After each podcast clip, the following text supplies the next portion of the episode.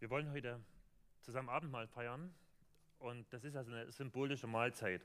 Die hat Jesus selber eingerichtet und so der Sinn dahinter ist, dass wir uns immer wieder an ihn erinnern sollen, dass wir an das erinnern, was er für uns getan hat. Und jetzt meine Aufgabe, bevor wir diese symbolische Mahlzeit einnehmen, ist, uns so den Blick auf Jesus zu lenken.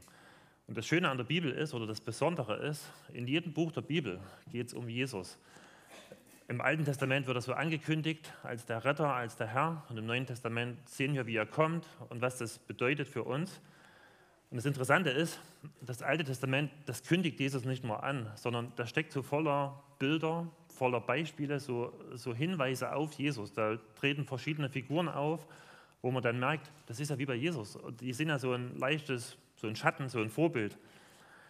Und wir wollen uns heute, ihr seht schon, ein Buch aus der Bibel angucken, das ist so ein ganz kurzes Buch und das ist so ein literarisches Meisterwerk, so hebräische Erzählkunst vom Feinsten. Und obwohl dieses Buch Ruth so kurz ist, ich werde nicht das ganze Buch lesen, ich werde immer mal ein paar Ausschnitte lesen und den Rest erzählen. Und am Ende nochmal darauf eingehen, was das Ganze mit Jesus zu tun hat. Der größte Teil dieses Buches, der spielt in der kleinen Stadt Bethlehem. Da klingelt schon bei vielen. Das ist ja die Stadt, wo Jesus geboren worden ist. 1000 Jahre später oder über 1000 Jahre später. Und ich fange mal an. Ich lese mal ab Kapitel 1 im Buch Ruth ab Vers 19. Ja, war schon richtig. Jetzt. Ja. Ähm, Jonathan, kannst du das so einstellen, dass ich es auch hier hinten sehen kann? Jetzt. Okay, gut, danke. Ich lese vor, ab Vers 19. Naomi und Ruth kamen miteinander nach Bethlehem. Da geriet die ganze Stadt in Bewegung und die Frauen riefen, ist das nicht Naomi? Nennt mich nicht mehr Naomi, die Liebliche, nennt mich Mara, die Bittere, denn der Allmächtige hat mich sehr bitter gemacht. Voll bin ich losgezogen und leer hat Yahweh mich zurückkehren lassen. Warum nennt ihr mich Naomi? Yahweh hat sich gegen mich gewandt, der Allmächtige hat mir übel mitgespielt. Also nach über zehn Jahren kommt die Naomi, also die Liebliche, kommt wieder zurück und die Frauen von Bethlehem, die erkennen die kaum.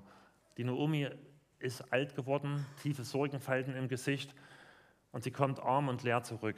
Vor über zehn Jahren gab es eine Hungersnot und ihre Familie wusste nicht mehr weiter. Die haben ihr Haus verkauft, das Feld verkauft und sind ins Land Moab, das Nachbarland Moab gezogen.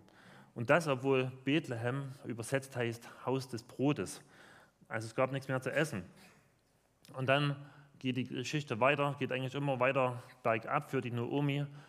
Die kommen in Moab an und dann stirbt ihr Mann. Sie hat zwei Söhne, die heiraten dort zwei moabitische Frauen, aber die Frauen werden nicht schwanger. Keiner bekommt ein Kind und nach zehn Jahren sterben auch noch die Männer. Jetzt ist die Naomi dort in, in einem fremden Land, ganz allein mit ihren zwei Schwiegertöchtern. Das Geld, was sie von dem Verkauf von ihrem Haus und von dem Grundstück hat, das ist schon lange aufgebraucht. Und sie ist dort in der Fremde und weiß, ich bin hier völlig schutzlos, ich bin nicht Bürger dieses Landes, ich habe keine Rechte hier. Und sie weiß nicht mehr, wie es weitergehen soll. Und sie hört, in Israel ist die Hungersnot vorbei. Da gibt es wieder genug zu essen. Und sie beschließt, wieder in ihr Heimatland zurückzugehen, wieder nach Bethlehem. Und als sie zurückkommt, das haben wir gerade gelesen, da sagt sie zu den Frauen, die sie noch von früher kannten, Gott ist gegen mich, der hat mir bitteres Leid zugefügt. Und damit hat sie recht. Denn Gott hat seinem Volk einst versprochen und hat gesagt, wenn ihr mir vertraut, wenn ihr mich alleine als Gott anbetet, wenn ihr mir treu seid und mir nachfolgt, dann wird es euch gut gehen. Ich werde euch segnen. Ihr werdet immer genug zu essen haben. Es wird keine Hungersnot geben. Ihr werdet, eure Frauen werden Kinder bekommen. Ich werde euch vor Krankheiten verschonen. Niemand wird in seiner Jugendzeit oder schon, obwohl er noch jung ist, sterben. Aber, und das kündigt Gott genauso an und sagt, wenn ihr mich verlasst, wenn ihr anderen Göttern nachfolgt, dann werde ich euch diesen Segen entziehen und mein Fluch wird euch treffen. Also es, wird, es werden Hungersnöte kommen, andere Plagen. Ich, ähm, es werden Leute krank werden. ich werde dafür sorgen, dass ihr keine Kinder bekommt, dass Leute von euch jung sterben. Und nichts, was ihr anpackt, wird gelingen. Und genau das hat Naomi am eigenen Leib erlebt. Also die, die ganze Geschichte, so wird es in dem Buch dargestellt, die spielt in der Richterzeit. Und wenn man das Buch der Richter liest, da liest man, dass Israel immer wieder von Gott weggegangen ist und andere Götter angebetet hat. Die haben eine kurze Zeit zu Gott gehalten und dann ihn vergessen und haben sich um was anderes gedreht. Und deshalb liest man dort immer wieder, dass Gott den Segen entzogen hat und sie bestraft hat oder ihnen Unglück geschickt hat, mit dem Ziel, dass sie wieder umkehren zu ihm, dass sie sich erinnern, wer der wahre Gott ist. Und Naomi hatte diesen Zorn Gottes an, am eigenen Leib in der eigenen Familie erlebt. Aber es gibt einen Lichtblick. Sie kommt nicht alleine zurück. Eine ihrer Schwiegertöchter hat beschlossen, mit ihr zurückzukommen und die sagt, ich will bei dir bleiben bis zu deinem Tod. Ich werde für dich sorgen, werde für dich bis zum Ende da sein und ich will Teil von deinem Volk werden und dein Gott soll mein Gott sein. Und das ist erstaunlich, weil die Ruth, die hatte ja bis dahin eigentlich nicht viel von Gott erlebt. Die hat nie ein Wunder gesehen von Gott.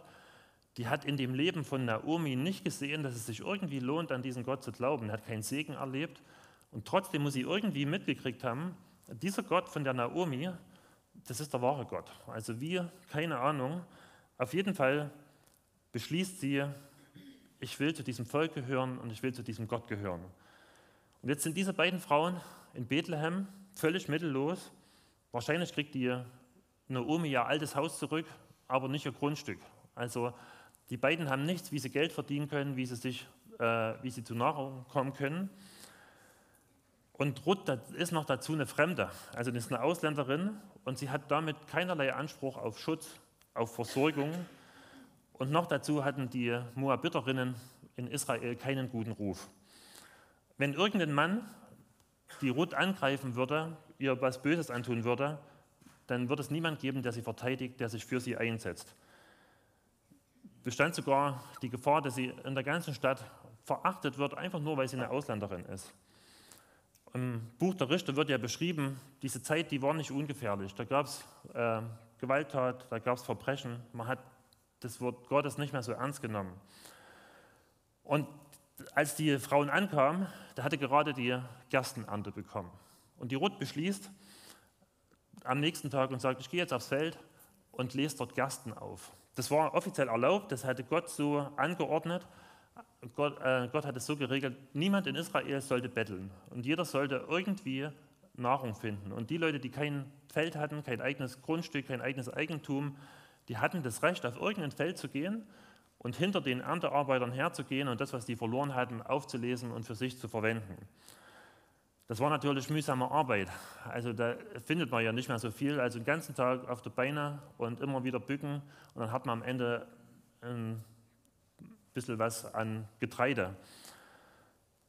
Und noch dazu bestand die Gefahr, dass die Erntearbeiter unfreundlich sind und einen vom Feld wegjagen.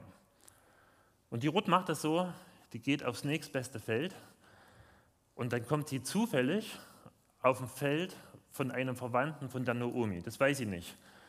Und die arbeitet dort fleißig und liest dort Ehren auf. Und im Laufe des Vormittags kommt der Besitzer des Feldes, der Boas, ein reicher Mann, kommt vorbei und will sehen, wie das mit der Ernte äh, vorankommt. Und ihm fällt ziemlich schnell diese junge Frau auf und er fragt, wer ist denn diese Frau? Und der Vorarbeiter erzählt ihr, das ist die Moabiterin, die mit der Naomi gekommen ist. Und die hat uns gefragt, ob sie hier Ehren auflesen darf. Und wir haben es ihr erlaubt. Und die ist ausgesprochen fleißig. Also seit heute früh hat die nur ganz wenig Pause gemacht. Und der Boas ist beeindruckt und geht zu der Ruth und redet mit ihr. Irgendwie mache ich das immer hier falsch. Jetzt. Da sagt er, ich lese weiter, Kapitel 2, Vers 8. Da sagte Boas zu Ruth: Hör zu, meine Tochter. Geh nicht auf ein anderes Feld zum Ehrenlesen. Bleib hier und halte dich zu meinen Mägden. Geh hier auf dem Feld hinter ihnen her. Ich habe meinen Leuten befohlen, dich nicht zu belästigen. Und wenn du Durst hast, dann geh zu den Krügen und trink von dem, was meine Leute sich schöpfen. Ruth warf sich vor ihm zu Boden und sagte, womit habe ich das verdient? Warum beachtest du mich obwohl ich eine Ausländerin bin. Da sagt Boas entgegnete, man hat mir genau berichtet, was du nach dem Tod deines Mannes für deine Schwiegermutter getan hast. Du hast Vater, Mutter und Heimat verlassen und bist zu einem Volk gegangen, das du vorher nicht kanntest. Jahwe möge dir dein Tun vergelten und dich reich dafür belohnen. Jahwe, der Gott Israels, zu dem du gekommen bist, um Schutz unter seinen Flügeln zu finden. Du bist so gütig zu mir, Herr, erwiderte Ruth. Du hast mir Mut gemacht und freundlich zum Herzen deiner Magd geredet, obwohl ich noch geringer bin als eine deiner Mägde. Also der Boas ist ja unerwartet freundlich zu der Ruth und die kann einfach nur staunen. Sie weiß, ich habe das nicht verdient, dass mich ein fremder Mann mit so viel Freundlichkeit überschüttet.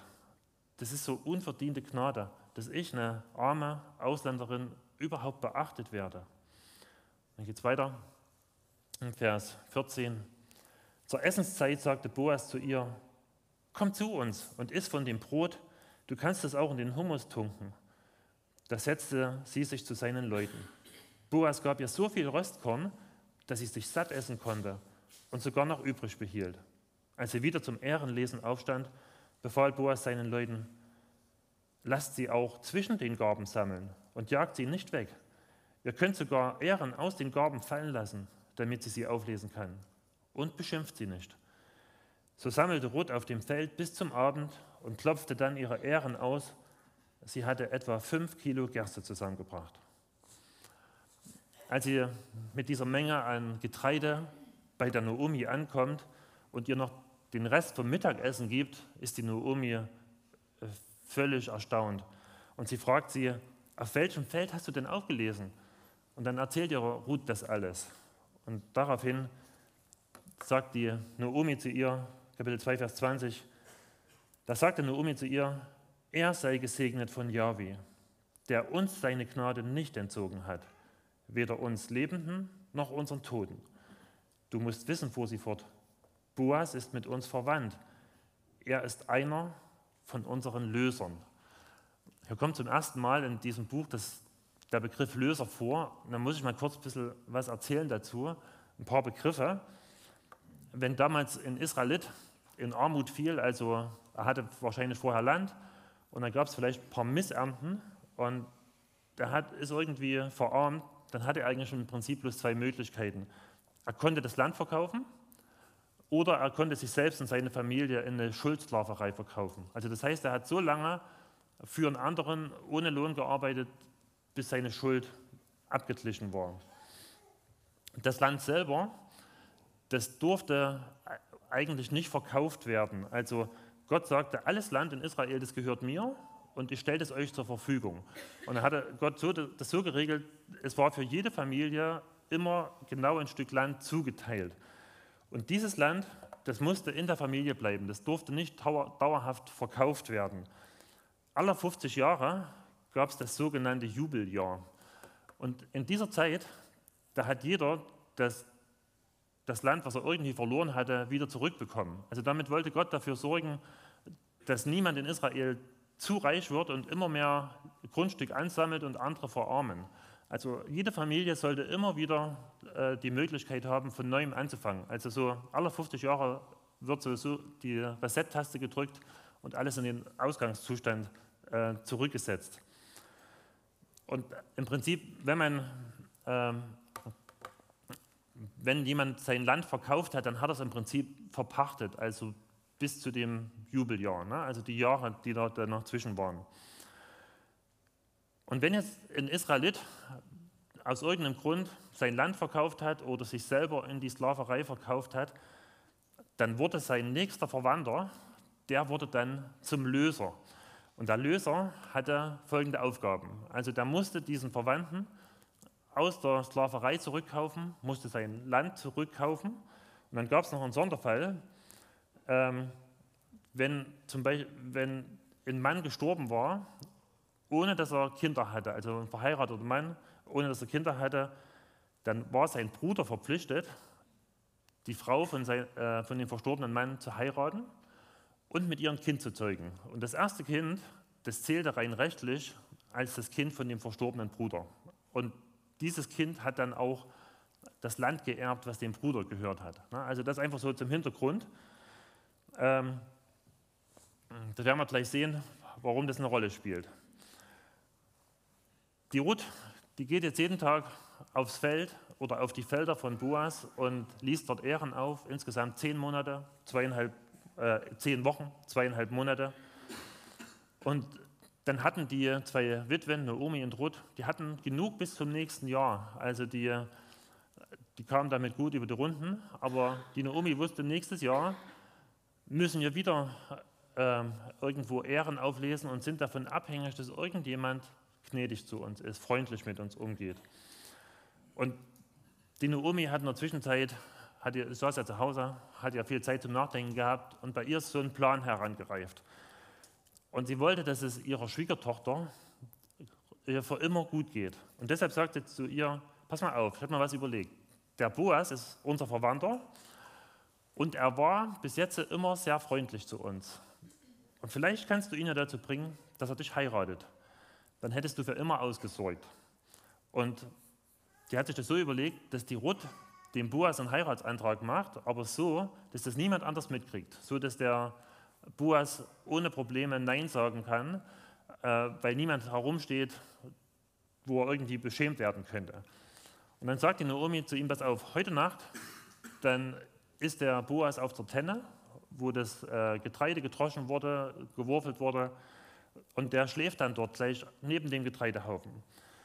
Und jetzt leg deine Witwenkleider ab, bade dich, salbe dich, mach Parfüm ran, und zieh dein bestes Kleid an und schleich dich auf die Tenne und merk dir genau, wo der Boas sich hinlegt. Und dann, wenn er eingeschlafen ist, gehst du zu, dort zu ihm hin, deckst seine Decke auf und legst dich bei ihm zu den Füßen. Und wenn er dann in der Nacht aufwacht, weiß er genau, was du damit meinst. Also, dass du meinst, dass, dass er dich heiraten soll. Und dann warte einfach mal ab, was er dann erzählt. Und die Ruth macht es genauso, wie die Naomi ihr das vorgeschlagen hat. Kapitel 3, Vers 8. Um Mitternacht zitterte der Mann vor Kälte, beugte sich vor und entdeckte eine Frau an seinem Fußende. Wer bist du? fragte er. Ich bin Ruth, deine Dienerin, sagte sie. Breite doch die Zipfel deines Gewandes über mich aus. Also auf Deutsch, heirate mich. Denn du bist der Löser. Da sagte er, ja, wie segne dich, meine Tochter. Was du jetzt getan hast, zeigt deine Treue noch mehr als vorher. Denn du bist nicht den jungen Männern nachgelaufen, weder Armen noch Reichen. Und nun sei unbesorgt, meine Tochter. Alles, was du ge gesagt hast, werde ich für dich tun. Jeder in der Stadt weiß ja, dass du eine tüchtige Frau bist. Es stimmt, dass ich Löser bin, aber es gibt dann noch einen Löser, der näher mit dir verwandt ist als ich. Bleib heute Nacht hier ich werde es morgen früh klären, ob er dich lösen will oder nicht. Wenn er keine Lust dazu hat, werde ich es tun. So wahr Yahweh lebt. Bleib jetzt liegen bis zum Morgen. Bevor es hell wird, schickt der Boas die Rot wieder nach Hause, weil er nicht will, dass Leute darüber reden, dass eine unverheiratete Frau in der Nacht bei ihm war. Und er gibt ja noch zwölf, Getreide, äh, 12 Kilogramm Getreide mit ähm, und schickt sie damit nach Hause. Und die Ruth kommt nach Hause und erzählt alles ihrer Schwiegermutter. Und die Naomi freut sich und die sagt, da sagt der Naomi, bleib hier, meine Tochter, bis du siehst, wie die Sache ausgeht. Der Mann wird nicht ruhen, bis er sie heute noch zu Ende geführt hat. Und so war das auch. Der Boas geht sofort ins Stadttor. Ähm, da gab es davor einen großen freien Platz, wie bei uns auf dem Marktplatz. Und dort sind so alle öffentlichen Angelegenheiten geklärt worden. Da musste jeder, der in die Stadt wollte, vorbei oder der raus wollte. Und er wartet so lange, bis der andere Löser vorbeikam, der näher mit Naomi verwandt war. Und dann schnappt er sich den und zieht noch zehn Leute vom Stadtrat dazu und sagt, pass auf, ich habe hier eine rechtliche Angelegenheit zu klären, machen wir jetzt gleich mal, kommt mal her. Und dann geht es weiter, Kapitel 4, Vers 3. Nachdem sie saßen, sagte er zu dem Löser, Naomi, die aus Moab zurückgekehrt ist, will das Feldstück verkaufen, das unser Bruder Elimelech gehörte. Ich habe nun gedacht, dir folgenden Vorschlag zu machen. Erwirb es in Gegenwart der hier sitzenden Männer und Ältesten meines Volkes. Du hast das Vorkaufsrecht, weil du der nächste Verwandte bist. Ich komme erst nach dir. Wenn du es lösen willst, dann löse es. Wenn nicht, dann teile es mir hier mit. Ja, ich löse es, erwiderte dieser. Boas fuhr fort, wenn du das Feld von Naomi erwirbst, hast du aber auch die Verpflichtung übernommen, für die Moabiterin Ruth zu sorgen und mit ihr einen Sohn zu zeugen, dem das Erbstück dann zufällt. Da sagte der Löser, wenn das so ist, kann ich es nicht lösen, denn dann würde ich meinen eigenen Erbbesitz schädigen. Übernimm du mein Lösungsrecht, denn ich kann es nicht wahrnehmen. Also als der Löser hört, dass Naomi das Grundstück verkaufen will, dann denkt er, okay, ich bezahle die Schulden für das Feld, dann gehört das mir und da ja die Naomi keine Kinder mehr hat, kriege ich das irgendwann. Dann ist das in meiner Familie, also ich gehöre mit zu der Familie, zu dem Clan von der Naomi und dann ist es ja ein guter Deal für mich. Und als er dann hört, dass er aber die Ruth heiraten will, ändert er seine Meinung. Weil, oder heiraten soll, die, die Ruth heiraten soll, weil dann würde ja, er würde Geld bezahlen für das Grundstück und das bekommt dann der rechtliche Sohn von der Ruth. Das heißt, das ist für ihn ein Verlustgeschäft. Er bezahlt das Geld, hat aber am Ende nichts davon. Und das will er nicht. Aber Boas ist genau dazu bereit. Da geht es weiter, Vers 9. Da sagte Boas zu den Ältesten und dem anwesenden Volk, ihr seid heute Zeugen, dass ich von Naomi alles erworben habe, was Elimelech und seinen Söhnen Kilion und Machlon gehörte. Damit habe ich auch Machlons Witwe, die Moabiterin Ruth, als Frau erhalten. Ich verpflichte mich, an Machlons Stelle einen Sohn zu zeugen, dem Machlons Erbbesitz dann gehören wird. So wird der Name des Verstorbenen in seiner Sippe und seinem Wohnort nicht vergessen. Dafür seid ihr Zeugen. Und dann Vers 13. So nahm Boas Ruth zur Frau. Er schlief mit ihr und Jahwe ließ sie schwanger werden. Als er einen Sohn zur Welt brachte, sagten die Frauen zu Naomi, Jahwe sei gepriesen. Durch dieses Kind hat er dir heute einen Löser geschenkt. Möge sein Name in Israel berühmt werden. Du wirst jemand haben, der dein Herz erfreut und dich im Alter versorgt. Er ist ja der Sohn deiner Schwiegertochter, die dich liebt. Ja, an ihr hast du mehr als an sieben Söhnen. Naomi drückte das Kind an ihre Brust und wurde dessen Betreuerin. Die Nachbarinnen kamen dann zur Namensgebung. Naomi ist ein Sohn geboren worden, sagten sie, und nannten ihn Obed, Diener. Obed wurde der Vater Isais und Isai der Vater Davids. Also wieder handelt der Boas völlig selbstlos. Er hilft damit zwei Frauen aus einer schwierigen Notlage. Also die Frauen waren hilflos, die hatten keine hohe rechtliche Stellung, die hatten niemanden, der sie verteidigte und für sie sorgte. Aber Boas war bereit, für sie zum Löser zu werden. Dazu war er nicht verpflichtet. Also er war nicht so nah verwandt mit ihnen, dass er sie hätte unbedingt lösen müssen. Ja, der andere hat ja auch Nein gesagt. Er hätte theoretisch Nein sagen können. Und für ihn war das Ganze wirklich ein Verlustgeschäft. Er bezahlt die Schulden für das Grundstück, der heiratet Ruth, zeugt mit ihrem Sohn und dieser Sohn, der zählt hier offiziell als das Kind von Naomi. Also das, das Erbe von Elimelech, wie der Mann Naomi hieß, das wird halt weitergeführt. Also diese Frau, die Naomi, die hat alles verloren, ihr Grundstück, ihren Mann, ihre Kinder. Und jetzt bekommt sie auf einmal in ihrem Alter noch ein Kind, zumindest rein rechtlich damit der Name ihrer Familie nicht ausstirbt. Und sie merkt auf einmal, Gott hat mir Gutes getan. Der hat mein Schicksal gewendet. Der gibt mir Hoffnung und Zukunft für meine Familie. Und Ruth, die mittellose Ausländerin, die bekommt einen liebevollen Mann und wird zur Urgroßmutter des größten Königs Israels, von David. Und von diesem König David, der stammt rein menschlich gesehen, der König aller Könige ab, Jesus Christus der, dessen Königreich sich jetzt schon unsichtbar auf dieser Welt ausbreitet und der einmal als einziger König über die ganze Erde herrschen wird. Aber das ist nicht der einzige Bezug äh, dieses Textes zu Jesus. Die ganze Geschichte, die ist von Anfang an ein gutes Bild auf das, wie es uns geht und was Jesus für uns getan hat. Uns geht es so, jedem Menschen geht es so wie der Ruth und der Naomi ganz am Anfang von der Geschichte. Jeder Mensch, so schreibt es Römer 1, steht unter dem Zorn Gottes. Wir haben Gott zum Feind, weil wir uns gegen Gott entschieden haben. So, so beschreibt es der Römer 1, dass wir wussten, es gibt diesen wahren Gott. Das hat Gott ins Herz von jedem Menschen gelegt, diese Ahnung, dass es diesen Gott gibt.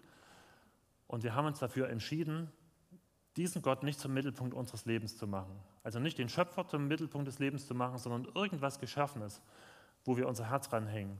Und die Bibel sagt, das ist der Grund, warum wir Gott zum Feind haben, warum er gegen uns ist. Wir hatten wieder die, die Rot, wir hatten kein Recht, zum Volk Gottes zu gehören, zu gehören oder zu seinem Königreich zu gehören. Wir hätten es verdient, dass Gott uns für immer wegschickt, sogar in die Hölle schickt. Und dann lesen wir in der Bibel, dann schickt Gott seinen Sohn Jesus auf diese Erde und der hat uns die Schulden, unsere Schulden für uns bezahlt. Das war für ihn nicht nur ein finanzieller Verlust wie für den Boas. Jesus war unwahrscheinlich freundlich zu uns, ist uns begegnet. Und die Bibel sagt, er war bereit, einen viel höheren Preis zu bezahlen als so ein Preis für ein Grundstück. Die Bibel sagt, Jesus hat sich selbst für uns hingegeben. Er wurde erniedrigt und er hat buchstäblich das letzte Hemd für uns hingegeben. Er ist dort am Kreuz nackt gestorben. Er hat sich dort an ein grausames Marterinstrument hängen lassen, ist vorher aufs Übelste verspottet worden, ist grausam gefoltert worden. Und er war bereit, diesen Preis für dich und für mich zu bezahlen, nicht weil er dazu irgendwie verpflichtet war, sondern aus Freiwilligkeit, aus reiner Freundlichkeit aus Barmherzigkeit, aus Liebe. Jesus ist unser Löser geworden oder unser Erlöser. Er hat uns nicht nur aus der Armut befreit, er hat uns aus dem, von dem ewigen Tod, von der Gottesferne befreit. Und die Bibel macht deutlich, ähm, alle, die an Jesus glauben, die, die ihm vertrauen, die nennt die Bibel die Braut von Jesus. Also alle Gläubigen zusammen sind die Braut von Jesus. Er ist unser Bräutigam geworden. Obwohl wir nichts Wertvolles mit in die Ehe einbringen können. Das hat sich für Jesus nicht gelohnt. Im Gegenteil. Die Ruth wird hier in dem Buch beschrieben als eine ausgesprochen tüchtige und vorbildliche Frau. Also die ganze Stadt redet über die und sagt, also so eine tolle Frau, die ist für die Naomi mehr wert als sieben Söhne. Die ist treu, die ist fleißig, die ist rein, die gibt sich nicht mit anderen Männern ab. Das können wir über uns nicht sagen. Als Gott, als Gott oder als Jesus entschieden hat zu sagen, ich will diesen Menschen als meine Braut haben, mit denen ich mal Hochzeit feiere im Himmel, dann wusste er vorher, dass wir gerade nicht treu sind, dass wir immer wieder andere Liebhaber haben werden, dass wir ihm nicht mit ungeteilter Liebe anhängen. Und vielleicht, wenn du an deine Woche zurückdenkst, merkst du, hm, da gab es andere Dinge, die waren mir wichtiger als Jesus. Der war nicht so das Zentrum meines Lebens, um den sich alles gedreht hat. Jesus wusste das und war bereit, sein Leben für dich hinzugeben, aus Liebe zu dir. Und er ist dabei, dich und mich zu verändern, sodass wir immer mehr so werden, wie eine reine Braut sein soll. Und bis er uns einmal zu sich holt, und die Bibel sagt, dann wird er Hochzeit feiern mit uns und wir werden ihn sehen, wie er ist. Und diesen Jesus, den wollen wir jetzt anbeten. Deshalb feiern wir Abendmahl. Wir wollen ihm Danke sagen. Und wenn wir jetzt Brot und Wein nehmen, dann erinnern wir uns damit an seine Freundlichkeit. Also wenn du so ein Stück Brot nimmst, erinnerst du dich daran, Jesus hat seinen Körper, seinen Leib für dich hingegeben. Er hat sich zermartern lassen, um für dich zu bezahlen. Und wenn du so einen Schluck Wein nimmst, dann erinnerst du dich daran, dass du sagst, Jesus hat sein Blut für dich vergossen. Er hat den höchsten Preis bezahlt für dich. Und da heißt es in Kolosser 1, Vers 12 bis 14. Freut euch und dankt ihm, dem Vater, dass er euch das Recht gegeben hat, an dem Erbe teilzuhaben, das er in seinem Licht für sein heiliges Volk bereithält. Denn er hat uns aus der Gewalt der Finsternis befreit und hat uns in das Reich versetzt, in dem sein lieber Sohn regiert. Durch ihn, Jesus Christus, sind wir erlöst. Durch ihn sind unsere Sünden vergeben. Ja, wenn du weißt, dass Jesus dein Löser geworden ist, dein Erlöser, wenn du weißt, dass er für deine Sünden bezahlt hat, wenn du daran glaubst, darauf vertraust, und dass du weißt, ja, Jesus ist mein Bräutigam, ich gehöre zu seiner Braut, dann lade ich dich hier ein, nach vorn zu kommen oder hier an irgendeinen Tisch, die hier im Raum stehen, und so ein Stück Brot und ein Stück, Schluck Wein zu nehmen. Und das so ganz bewusst äh, zu nehmen und dich daran zu erinnern und dir das vor Augen zu malen, wie freundlich Jesus ist. Viel freundlicher als der Boas. Und dass du, ähm, dass du ihm einfach dafür Danke sagst. Und wenn du das noch nicht weißt, dann bleib einfach sitzen. Das ist überhaupt kein Problem. Es wird dann vorne eine Folie eingeblendet sein, da steht ein Gebet dran. Kannst du dir durchlesen und wenn du denkst, ja, das passt, äh, das möchte ich sprechen, dann, dann sprich das doch in deinem Herzen. Das kann auch die Leute, die schon lange zu Jesus gehören, das kann man immer wieder sagen, dieses Gebet. Und vielleicht noch eine Sache, äh, wenn ihr möchtet, könnt ihr auch so ein Stück Brot nehmen und von den Leuten, die auch mit bei dem Tisch sind, und drückt es denen in die Hand und macht es denen nochmal so ganz plastisch und sagt, guck mal, das ist ein Zeichen von Jesu Freundlichkeit für dich. Und genauso mit dem Wein. Ne, dass ihr euch das gegenseitig gebt und damit deutlich macht, wir erinnern uns daran, was wir für einen genialen Herrn haben, was wir für einen Herrn haben, der so liebevoll mit uns umgeht, obwohl wir es überhaupt nicht verdient haben, obwohl wir äh, völlig mittellos waren und sogar feindlich ihm gesinnt waren. Ich möchte jetzt beten für Brot und Wein und bitte euch dazu aufzustehen.